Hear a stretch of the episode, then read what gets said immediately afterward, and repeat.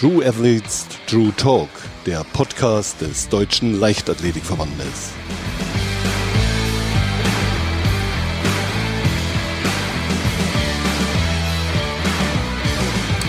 Willkommen zur neuen Folge von True Athletes True Talk. Mein Name ist Peter Schmidt und ich begrüße heute ganz herzlich unseren Gast Edgar Itt. Hallo Edgar. Hallo Pitt, ich grüße dich.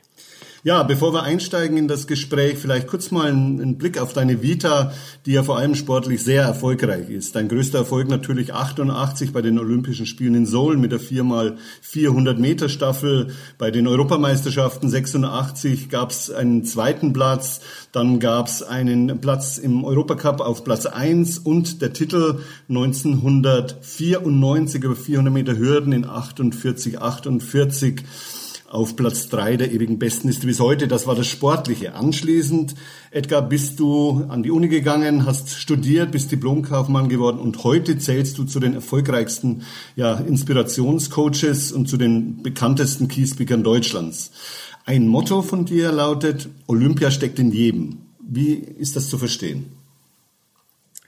Ja, Olympia ist für mich Programm. Das ist ganz klar. Olympia ist für alle Athletinnen und Athleten das Größte, was äh, zu erreichen ist an ähm, internationalen Wettbewerben. Das ist das eine.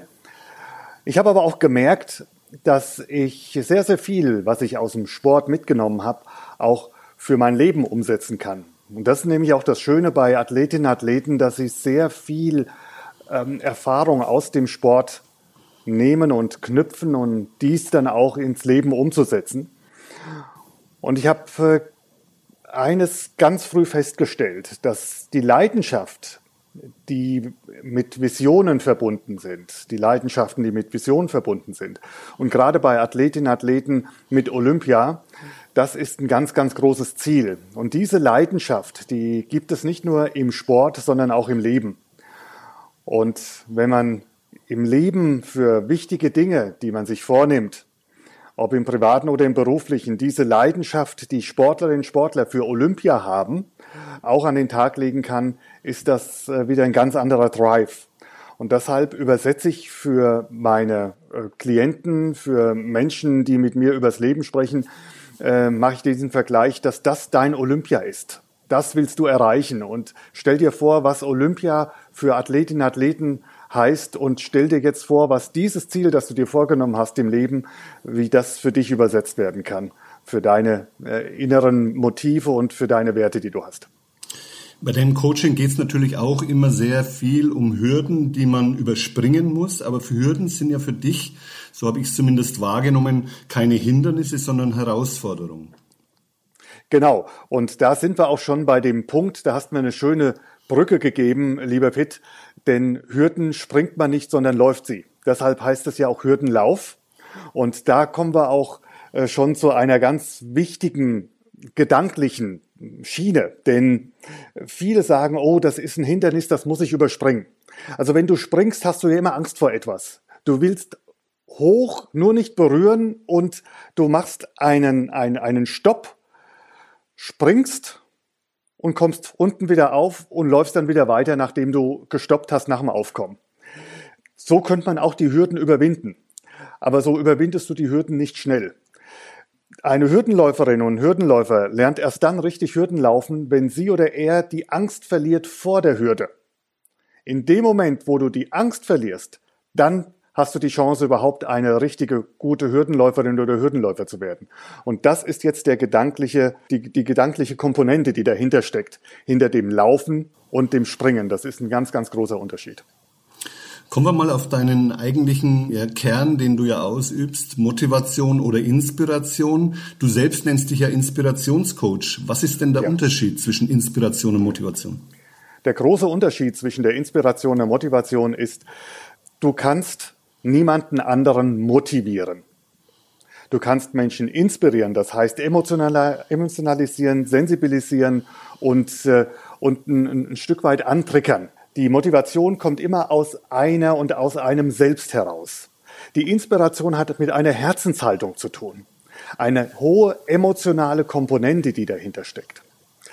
Die Motivation wächst aus der Inspiration. Das heißt, wenn ich ein Ziel habe, wenn ich sage, ähm, ich möchte, dass mein, oder mein Ziel ist es, dass meine Kinder in Freiheit aufwachsen, dass meine Kinder die Möglichkeit haben, das zu tun, wozu sie Lust haben, dass meine Kinder gesund aufwachsen, dann ist das eine Inspiration, eine Herzenshaltung, die du hast.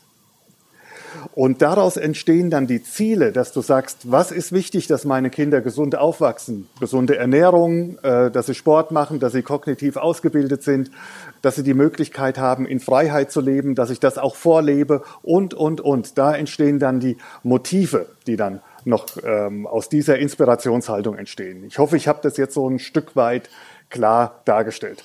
Also ich denke schon, also mir ist es zumindest äh, sehr klar geworden und wenn wir beim Thema Motivation schon bleiben, in diesem Jahr mit Corona, das äh, war ja ein Jahr, wo, wo, wo, wo wir alle noch nicht erlebt haben und vor allem auch die Sportler nicht, war es ja besonders schwierig, die Motivation zu behalten. Es hätte ja. Olympische Spiele geben sollen, die sind verschoben worden, die sind nächstes Jahr. Du selbst warst Leistungssportler. Was bedeutet es für so einen Sportler, so eine Verschiebung von Olympischen Spielen, auch im Hinblick auf die Motivation? Alle Athletinnen und Athleten ist es das Größte bei Olympischen Spielen teilzunehmen. Das ist der Höhepunkt einer sportlichen Karriere. Und so eine Vorbereitung, die beginnt ja nicht erst ein halbes Jahr vorher, sondern die beginnt ein Jahr, zwei, vielleicht sogar drei Jahre vorher. Und dann wird kurz vor, ich sage jetzt mal ein Vierteljahr oder vier Monate vor den Olympischen Spielen, nachdem du dich schon Monate, vielleicht sogar jahrelang vorbereitet hast, wird dann gesagt, nein, das findet jetzt nicht statt, dieses Fest. Für ganz, ganz viele ist äh, ein Jahr Verschiebung eine Ewigkeit, weil sie vielleicht vom Alter her wirklich gesagt haben, dieses Jahr stehe ich noch durch, in Anführungsstrichen, da bin ich noch fit und da möchte ich nochmal die Olympischen Spiele mitnehmen. Da kann ein Jahr später viel zu viel sein. Für manche werden dann die Würfel wieder neu sortiert. Und das ist erstmal sehr, sehr schwer für die Athletinnen und Athleten. Was heißt das jetzt für die Motivation? Was heißt das für die Inspiration, für die Leidenschaft, für die Vision? In diesem Moment darf ich nicht unten anfangen bei der Motivation, sondern ich muss oben anfangen, um von der Metaebene aus zu denken, bei der Vision. Ich muss meine Vision wieder neu setzen. Ich muss sagen, okay, die Vision für dieses Jahr, die kann ich nicht erfüllen wegen äußeren Bedingungen, zu denen ich nichts kann. Deshalb ändert es nichts an meiner Person, es ändert nichts an meinen Fähigkeiten. Es verschiebt nur etwas. Es ist nicht aufgehoben, sondern aufgeschoben. Ich muss mir jetzt eine neues, neue Vision setzen für das Jahr drauf. Wie sieht diese Vision aus? Wie ist meine Inspirations-, meine Leidenschaft und wie setze ich dann die Ziele? Das heißt, was brauche ich jetzt dafür, ganz lösungsorientiert zu denken für die nächsten Schritte? Und da entscheidet sich, wer eine Kämpferin und eine Kämpfer, ein Kämpfer ist. Da entscheidet sich, wer Athlet ist, wer Athletin ist, wer auch für die ganz großen Titel und Medaillen und auch Wettkämpfe es durchsteht. Denn letztendlich kann man sich, Mann und Frau, sich nur selbst im Weg stehen in diesem Moment, weil für alle die gleichen Bedingungen sind. Es ist nicht so wie damals in Athen äh, bei den Olympischen Spielen, wo die Schwimmer gesagt haben, irgendwie konnten sie das Wasser nicht greifen. Und dann habe ich mir gedacht, ja, ist denn das Wasser auf der Bahn anders gewesen als auf der anderen Bahn? Ja, also die Bedingungen sind die gleiche. Und äh, das ist ganz wichtig, sich das immer vor Augen zu führen. Kommen wir nochmal zurück auf dein persönliches Olympia-Erlebnis. Ich hatte es ja in der Anmoderation gesagt, äh, Bronzemedaille 1988 in Seoul. Von deiner Kindheit her, du hattest eine schwere Kindheit, du bist im, im, im Kinderheim aufgewachsen, deine Mutter hat dich dort heimlich besuchen müssen. Müsste dieser Moment für dich der größte Moment deines Lebens überhaupt gewesen sein, kann ich mir gut vorstellen zumindest. Äh, das war, dieser Moment war der größte Moment. Und da spreche ich jetzt aus der Vision und aus der Leidenschaft heraus. Pitt, du hast gerade gesagt, du hast jetzt etwas angesprochen, da möchte ich gerne eingehen auf diesen Aspekt und etwas sehr Persönliches sagen. Wenn du im Kinderheim groß, was heißt nicht groß geworden? Ich war halt ähm, die ersten Monate im Kinderheim direkt nach der Geburt. Meine Mutter hat mich dann quasi mehr oder weniger gekidnappt aus diesem Kinderheim. Sonst wäre ich zur Adoption freigesetzt worden. Und äh, da waren ja auch schon Leute da, die mich mitnehmen wollten. Da äh, wäre wohl meine Karriere sportlich nicht so gewesen, würden wir jetzt nicht hier so sitzen und würden miteinander reden. Und ähm, mein, eines meiner größten, meiner größten Motive war, dass ich den Menschen drumherum zeige, dass aus mir, aus diesem in Anführungsstrichen für manche Menschen im Umfeld, also nicht alle, wirklich nicht alle. Also in meinem, unserem Dorf gab es viele, die äh, für uns gesprochen haben und auch äh, zu uns als Familie gestanden haben, aber es gab äh, einige, die gesagt haben, wie kann denn aus diesem Bastard etwas werden? Ich war das einzige schwarze Kind in der ganzen Umgebung. Und das war für mich der, die, das größte Motiv. Seit meinem elften Lebensjahr habe ich mir dann gesagt, ich will einer der besten Sportler werden. Und wenn du sowas im Blick hast und dann zehn Jahre später, genau zehn Jahre später mit 21 Jahren bei den Olympischen Spielen bist und auch noch eine Medaille mit nach Hause bringst und aufgrund dessen auch noch Ehrenbürger der Stadt wirst, das ist die größte Genugtuung. Und vor allem äh, habe ich es ja nicht für mich gemacht, sondern für meine Mutter und für die Familie. Du warst ja in deiner Schule, waren tausend Schüler, warst du der Einzige mit schwarzer Hautfarbe und hast ja. dir dann zum Motto gemacht, wenn ich es richtig recherchiert habe, wer schnell ist, ist stark, korrekt? Genau, wer schnell ist, ist stark. So ist es. Also, wer mich kennt noch aus der Leichtathletik, ich war ja jetzt nicht der kräftigste Läufer. Ja, da waren so äh, Typen wie ein Harald Schmid, der hat da schon ein bisschen was anderes auf die Bahn gebracht an Gewicht und auch an, äh, der hat auch Bankdrücken, was weiß ich, da, da, da, da war ich, das, das war ich ein Huhn dagegen, ja, was der also in Kraftraum gemacht hat. Deshalb musste ich immer über die Technik kommen. Weshalb sage ich das? Äh, ich war als Kind waren die Knie immer dicker als die Oberschenkel. Also ich war nicht sehr kräftig und habe äh, dementsprechend auch immer Angst gehabt, wenn mir einer auf die Nase schlägt, dann ist es vorbei. Denn ich konnte andere äh, nicht so schlagen. Wir sind eben Leichtathleten und keine Boxer. Und die einzige Möglichkeit war, und das ist ja heute noch ein Gesetz, ein ungeschriebenes Gesetz bei Kindern, wenn du im Sport gut bist, wirst du akzeptiert, du wirst als Erste in die Fußballmannschaft gewählt, in die Volleyballmannschaft und so weiter und so fort. Du stehst nicht bis zum Letzten da, äh, den man dann halt irgendwie noch nehmen muss, weil er da steht. Und äh, so war die Akzeptanz sehr hoch. Und so, deshalb hat mir auch deshalb schon keiner was gemacht, weil die wollten, dass ich bei denen in der Mannschaft bin. Und auch als Vorbild fungierte. Und was das nächste kommt, ist bei Kindern, wenn du im Sport gut bist, dann heißt das auch, du bist stark. Dann haben die dir erst gar nicht auf die Nase gehauen, weil sie dachten, also, pff, das mache ich mal nicht. Ich weiß nicht, was dabei rauskommt. Auch wenn er jetzt nicht so stark aussieht, aber der ist halt irgendwie schnell.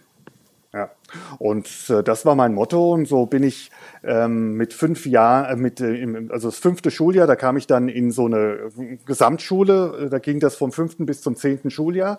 Da war ich der Jüngste ähm, natürlich, als ich da hinkam und da habe ich mir das angeschaut und da habe ich gesagt, okay, in einem Jahr, also im sechsten Schuljahr musst du der Schnellste an der Schule sein, sonst hast du Schwierigkeiten. Und ich war zwar im sechsten Schuljahr nicht der Schnellste, aber der Zweitschnellste. Es war nur noch einer schneller, der war wirklich in der zehnten Klasse. Und äh, das war der Beginn der Karriere.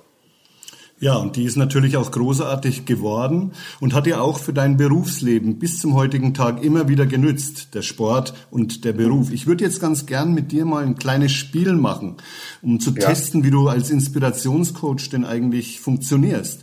Ich mhm. gebe dir ein paar Schlagwörter und du sagst mir immer darauf, was dir einfällt. Fangen wir mal okay. an. Vision, Vision. Sonne. Ziele. Äh, Zufriedenheit und Glück. Training. Kraft, Schweiß und Steigerung. Passion. Fällt mir Leidenschaft ein und Liebe. Erfolg.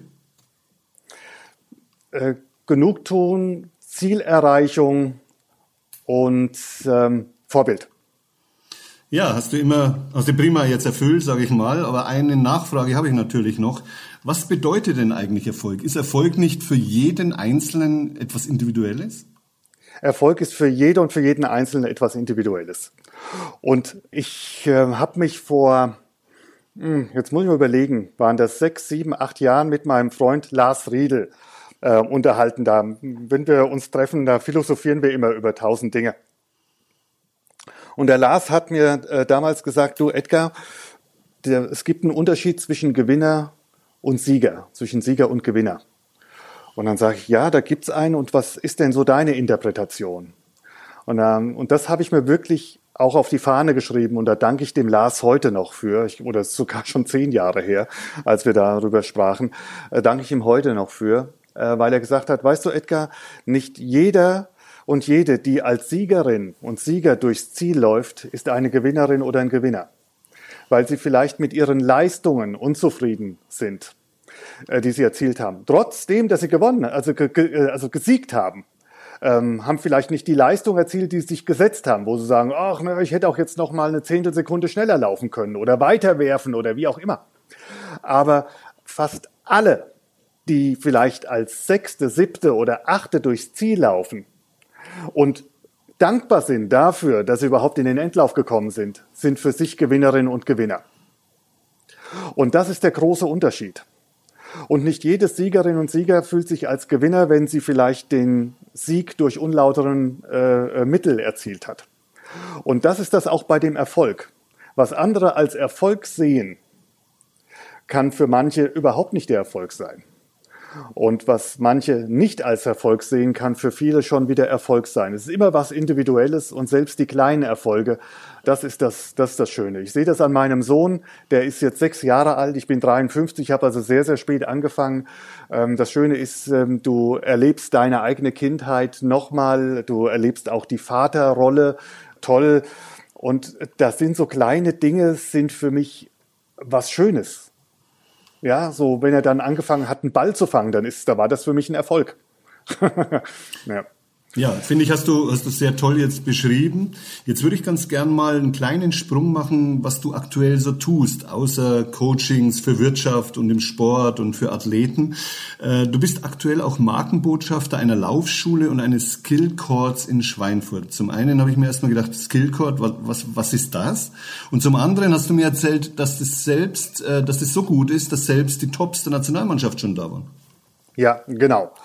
Also von Movement Concepts, ich bin äh, Botschafter für Movement Concepts und wir haben zwei Produkte, die wir, äh, das eine, das haben wir aus den Staaten mitgebracht und sind hier jetzt in Europa die größte Laufschule Europas, wenn nicht sogar auch der Welt. Ähm, und äh, das ist eine Laufschule, da gehen wir jetzt nicht mit den Leuten in den Wald und laufen, sondern wir machen das unter Laborbedingungen.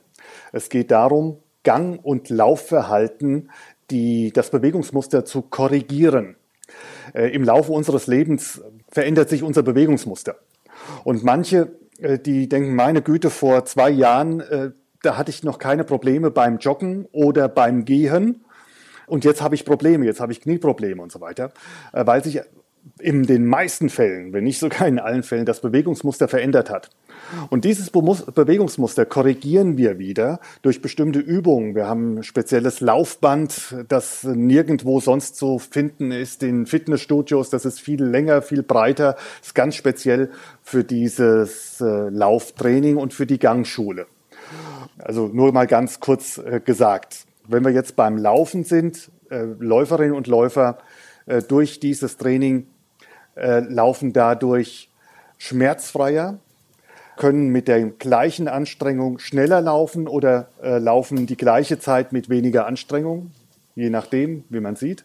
In der Gangschule haben wir Dutzende von Menschen schon aus den Rollstühlen gebracht nach Schlaganfällen oder äh, Operationen, denen wir dann dadurch wieder das richtige Gehen beigebracht haben, schmerzfreies Gehen und individuell für ihre Belange äh, das richtige Muster. Das ist das eine. Und der Skillcore, das ist eine Erfindung, die wir hier in Schweinfurt gemacht haben. Du bist ja auch Franke, Pitt. So ist es. Das, ja. Also ich bin, ich bin Hesse, aber eigentlich als Hesse ist man auch ein halber Franke und ein Franke ist eigentlich ein halber Hesse. Ja, also ich glaube, die, die, die Franken, die gehen eher nach Frankfurt einkaufen als jetzt nach München. Ja, also die Bayern mögen mir es jetzt verzeihen. Das Skillboard ist eine Erfindung, die wir hier in Schweinfurt gemacht haben und äh, von Movement Concepts. Das ist weltweit einzigartig. Skill heißt Fähigkeiten, Chord heißt Bereich, Raum, Platz, also der Platz der Fähigkeiten. Was machen wir damit? Alles digitalisiert und zwar die kognitiven Fähigkeiten zu verbessern. Also kognitiv heißt Informationen von außen aufzunehmen, diese zu verarbeiten und in eine Reaktion, in eine Aktion umzusetzen. Beispielsweise, du fährst jetzt Auto und äh, vor dir bremst äh, jemand ganz scharf. Was machst du? Überlegst du jetzt, bremst du auch noch? Reicht jetzt noch der Platz, um anzuhalten? Weichst du nach rechts oder nach links aus? Ist da Platz? Guckst du erst in den Spiegel links, rechts? Äh, drehst du vielleicht noch das Radio vorher runter, weil du dich dann noch besser konzentrieren kannst oder was auch immer? Also wirklich in eine Aktion umzusetzen. Alles, was von außen kommt. Und äh, die Kognition, die begleitet uns immer. Die Kognition ist das Bindeglied zwischen dem Außen und unserem Gehirn, nämlich der Aktion, nämlich so dieses Bindeglied, äh, wie, wie mache ich was in welchen Situationen. Und das widerfährt uns im Sport ja in eklatanter Art und Weise. Wie kamen wir darauf? Im Fußball hat eine Fußballerin und Fußballer heutzutage maximal zwei Sekunden Zeit von der Ballannahme bis zur Abgabe. Das war vor 30 oder 40 Jahren zu Beckenbauerzeiten noch ein bisschen anders. Da wurde auch noch ein bisschen anders Fußball gespielt und es war alles zu seiner Zeit. Also äh, es waren hervorragende, die größten Fußballspieler Pelé und Beckenbauer äh, damals. Heutzutage sind die Anforderungen eben anders. Wenn ein Ball ankommt, muss ein Fußballer antizipieren. Er muss quasi halbblind den Ball schon annehmen, wie er ankommt, muss mit dem anderen Auge gucken, wie laufen die Gegnerinnen, wie läuft der Mitspieler, nimmt ihn an und dann kannst du im Mittelfeld bei Groß äh, kannst du mitzählen, 21 und spätestens bei 22 ist der Ball weg. Und äh, sowas, was, was wir im Sport beobachten, beobachten wir auch im Alltag. Wir haben im Alltag mit enorm vielen äh, Informationen zu tun. Wir müssen enorm viel verarbeiten. Jetzt gerade, wo wir jetzt hier sitzen und miteinander sprechen, da haben wir zum einen die, die technische Seite. Du fragst mich was, ich antworte, ich muss dabei schon überlegen, was antworte ich dir. Du hörst, äh, guckst schon, was kannst du als nächstes fragen. Und äh, Alexandra sitzt äh, hier äh, auch mal für die Zuhörer. Ja, wir sind also nicht ganz alleine, denn da ist noch eine äh, Dame im Hintergrund, die auch nach der Technik schaut und die hört uns mit zu, guckt auf den Monitor und schaut, dass dann auch alles gut läuft. Und äh, das ist nur die Hälfte der Miete wenn man jetzt überlegt, im äh, Alltag ähm, vor 100 Jahren, was, was wir, was wir heute innerhalb von zehn Minuten verarbeiten an Informationen, verarbeiten, was auf uns zukommt, haben vor Hunderten von, Jahr, von Jahren, haben Menschen Jahre gebraucht, das zu verarbeiten. Ja, und das ist die Kognition und da ähm, haben wir auch sehr viele Athletinnen und Athleten, die bei uns auf dem Skillcore trainieren um äh, die Reaktionsstelligkeit, das räumliche Denken, äh, Visualisieren und dann auch noch im Wissen und in, die, in der Antizipation da noch das Training auch zu verbessern. Und wir hatten die deutsche Leichtathletik-Nationalmannschaft, die 4x100 Meter Staffel der Damen da die auch auf dem Skillcore trainiert haben. Jetzt werden viele denken, ja, was brauchen die? Genau, die brauchen genau das. Die brauchen genau das Antizipieren, die brauchen die Fähigkeit, richtige Entscheidungen zu fällen und auch im Team zu arbeiten, weil du auf dem Skillcord sehr, sehr viel im Team auch arbeiten kannst. Äh, nicht nur, dass eine Person draufgeht, sondern dass zwei oder drei draufgehen zu dieser Trainingsmaßnahme.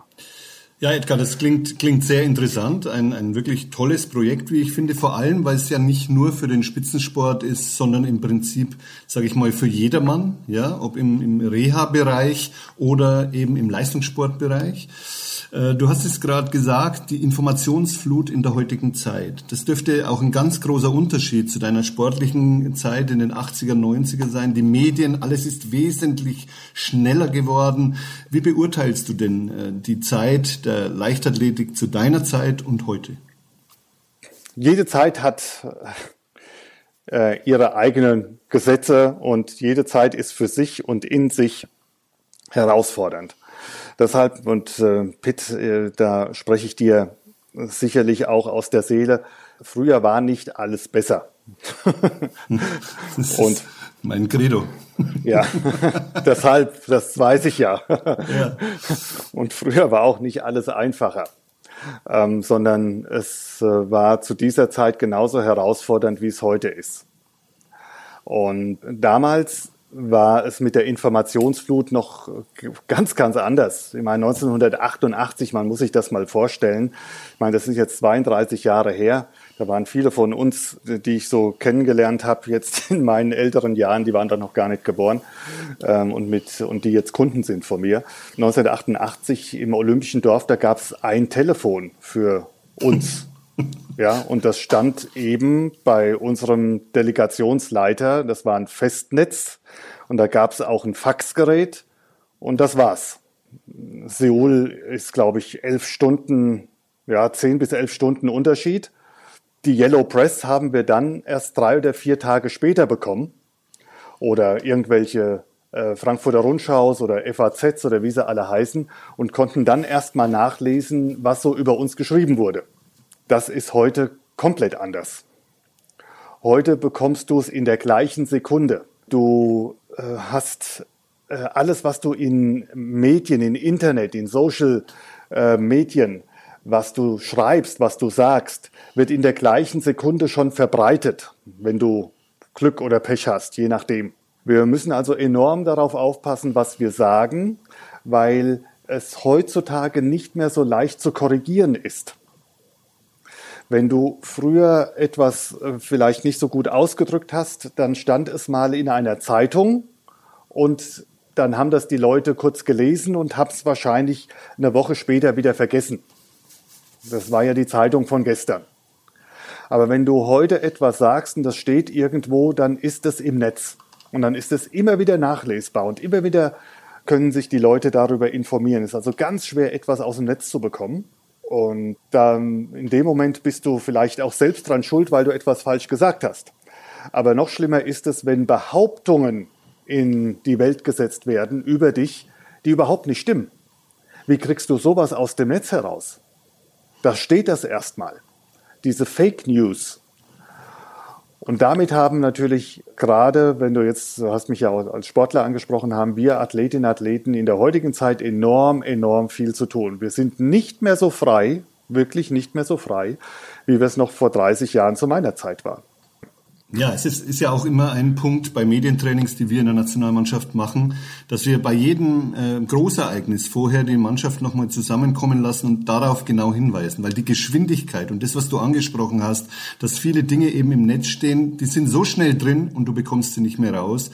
Und das ist, äh, ja. das ist nicht einfach. Also vor allem Athleten, die ohnehin unter Druck äh, stehen, wenn dann zusätzlich ja. noch die Schlagzeilen, äh, wenn sie die ja. noch um die Ohren bekommen, also ist schon eine ganz andere Situation, denke ich, wie bei dir. Du hast es schön geschildert. Ein Telefon stand da, heute hast du gar kein Telefon, heute hast du dein Handy und alles geht in Sekunden, in Sekunden äh, Schnelle. Ja. ja.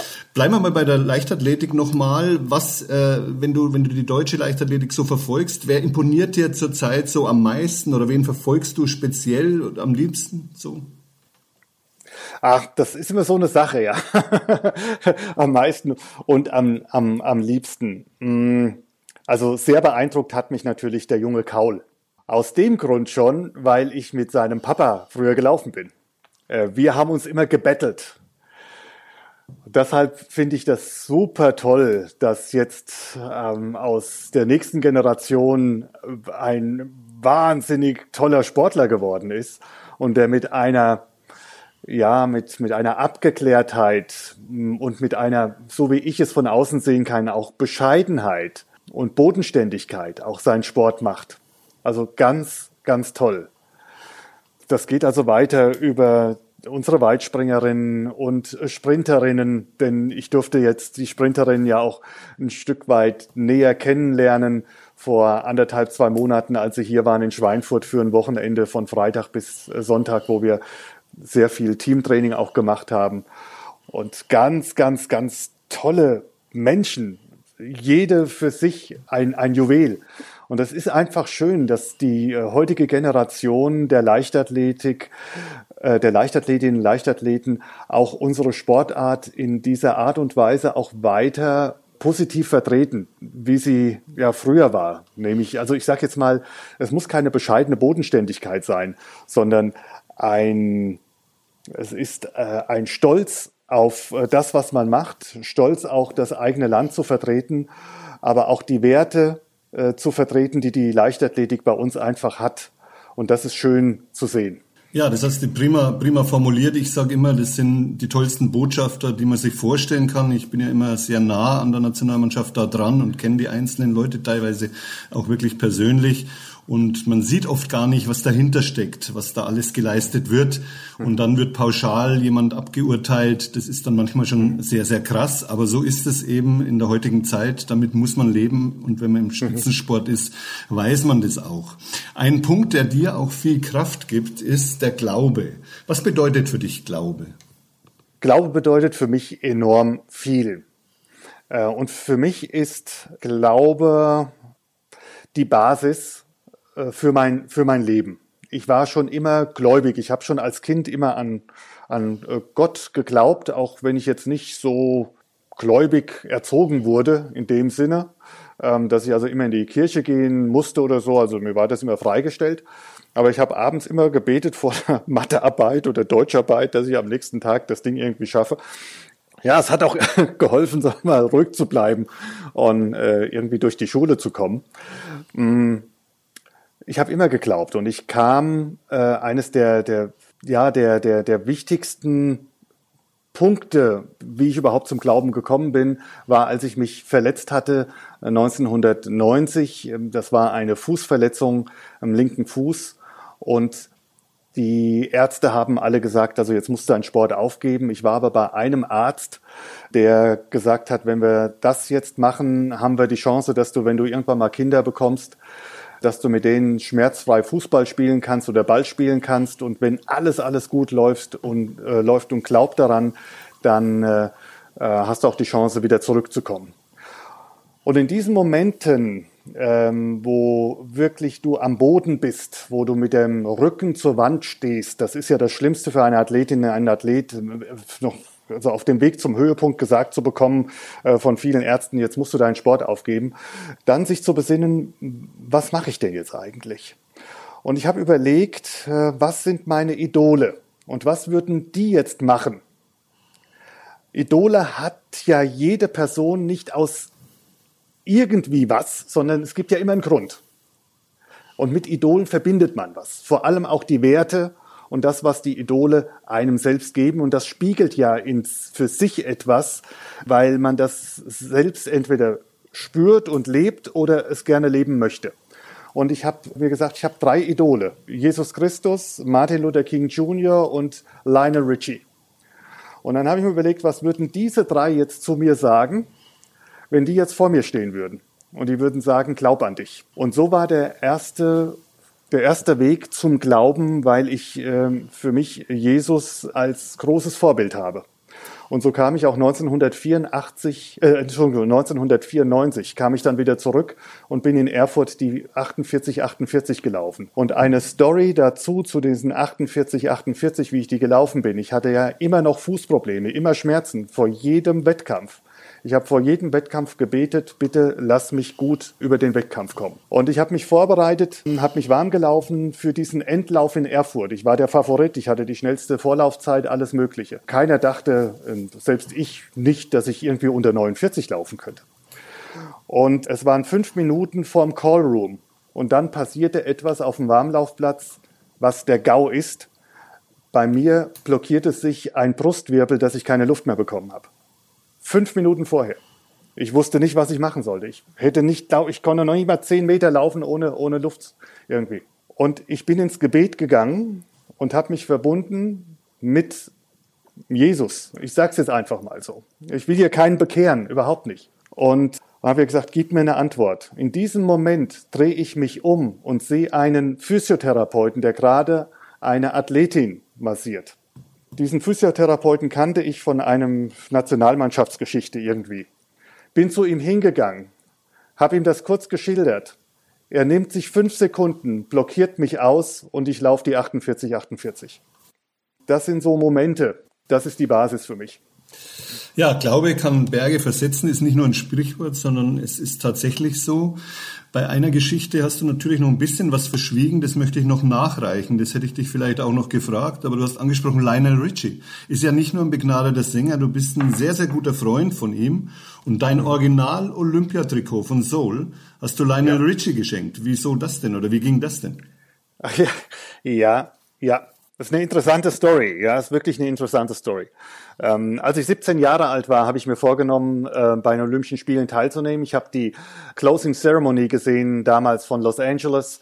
Und Lionel Richie hat das Lied gesungen All Night Long. Das war die Weltpremiere des Hits von ihm.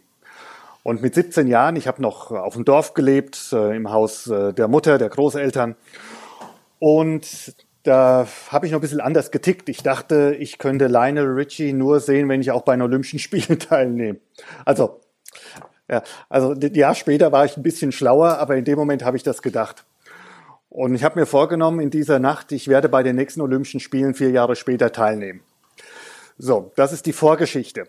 Dann war ich bei den Olympischen Spielen und irgendwann in den 90er Jahren gab es eine ARD-Gala, wo Lionel Richie äh, aufgetreten ist hier in Deutschland. Und ich war als einer der Gäste ähm, eingeladen. Es waren Hunderte, vielleicht tausend Menschen bei dieser Gala. Und danach gab es in einem ganz großen Raum dieses Hotels ein äh, Mega-Bankett. Und ich saß mit meiner damaligen Freundin Lionel Richie geht in der gegenüberliegenden Tür von diesem Riesenraum, kommt er rein mit seiner Entourage. Und ich sage noch zu meiner damaligen Freundin, ähm, du wirst sehen, Lionel wird jetzt hierher kommen. Im tiefen Glauben, wieder im tiefen Glauben. Und sie sagt, warum soll er denn jetzt zu uns kommen? Und da sage ich, weil ich das will. In diesem Moment, in diesem Moment dreht er sich, das war an gegenüberliegende Seite diesen, dieses Riesenparkett, das, das, der ganze Raum war voll. Die Leute haben gegessen und gemacht. Dreht er sich zu uns, läuft quer durch den gesamten Raum, bleibt vor uns stehen. Die Entourage musste ihm natürlich nachlaufen, bleibt vor uns stehen und sagt, schön, dass äh, man jetzt Leute sieht, die äh, gerne lachen. Und dann sagte ich zu ihm, äh, ich sage es jetzt mal auf, auf Deutsch, ähm, sagte ich zu ihm, äh, Lionel, ich wollte, dass du zu mir kommst. Und dann sagt er, warum? Und dann sage ich, ja, weil ohne dich würde ich jetzt hier nicht sitzen, nicht weil ich dich sehen wollte, sondern weil das bei mir vor 17 Jahren angefangen hat. Dann habe ich das innerhalb von 10 Sekunden und habe dann gesagt, äh, vier Jahre später war ich bei den Olympischen Spielen, aber du warst nicht da, aber Whitney Houston hat gesungen. Und dann hat er gelacht und äh, sagte, ach, das ist doch schön. Und dann gab er mir vom Manager eine Karte und äh, lud mich dann backstage ein, damals zu einem der Konzerte in Frankfurt. Und seitdem haben wir uns immer, immer getroffen, wenn er in Deutschland war, ein oder zweimal backstage. Und äh, das war die Geschichte von Lionel Richie. Und bei einem dieser Begegnungen habe ich ihm ein, das Trikot geschenkt, weil A, er für mich ein Riesenidol ist, ein toller Sänger, also mega, auch ein toller Mensch. Und äh, es war eines der schönen Momente auch bei einem der Backstage-Geschichten. Nach dem Konzert war ich dann bei ihm und da waren wir, äh, ich glaube, da war noch Sabrina Settlur noch dabei und wir waren zu fünf, zu sechst und sagte, ja, ja, wir müssen noch auf jemanden warten. Und da kam Grace Jones noch rein. äh, mit ihrem damaligen Lover, ja, ein ganz junger Norweger dann war das, dann hatten wir zu sechs, zu siebten wirklich äh, tollen Abend gehabt und das sind einfach schöne Momente. Ja, eine wunderschöne Geschichte, wie ich finde. Lionel Richie und das Trikot von Edgar Itt. Ja, wir könnten ewig so weiterreden, aber irgendwann ja, äh, ist eben auch der Podcast zu Ende und ich habe noch drei Fragen von unseren Usern, die mir die Alexandra zugereicht hat. Und zwar die eine ja. Frage lautet, welche Tipps, Edgar, kannst du jungen Menschen für den beruflichen Werdegang geben? Da gibt es einen ganz, ganz tollen Spruch von Arthur Ashe. Für jene, die Arthur Ashe nicht kennen, Pitt, du kennst ihn, Arthur Ashe Tennisspieler. war äh, Tennisspieler und zwar der erste schwarze äh, Wimbledon-Gewinner. Und äh, Arthur Ashe hat in seinem Buch geschrieben, tue nichts, was du nicht auch deiner eigenen Mutter erzählen könntest. Das ist erstmal für die grundsätzliche moralische Einstellung von Menschen.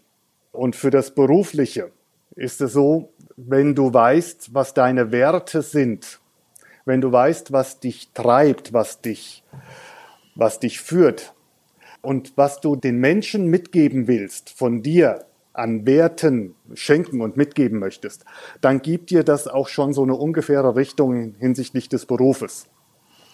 Äh, so eine grobe Einschätzung. Aber was ich jungen Menschen immer mitgebe, ist an sich zu glauben und sich nicht fremdsteuern zu lassen.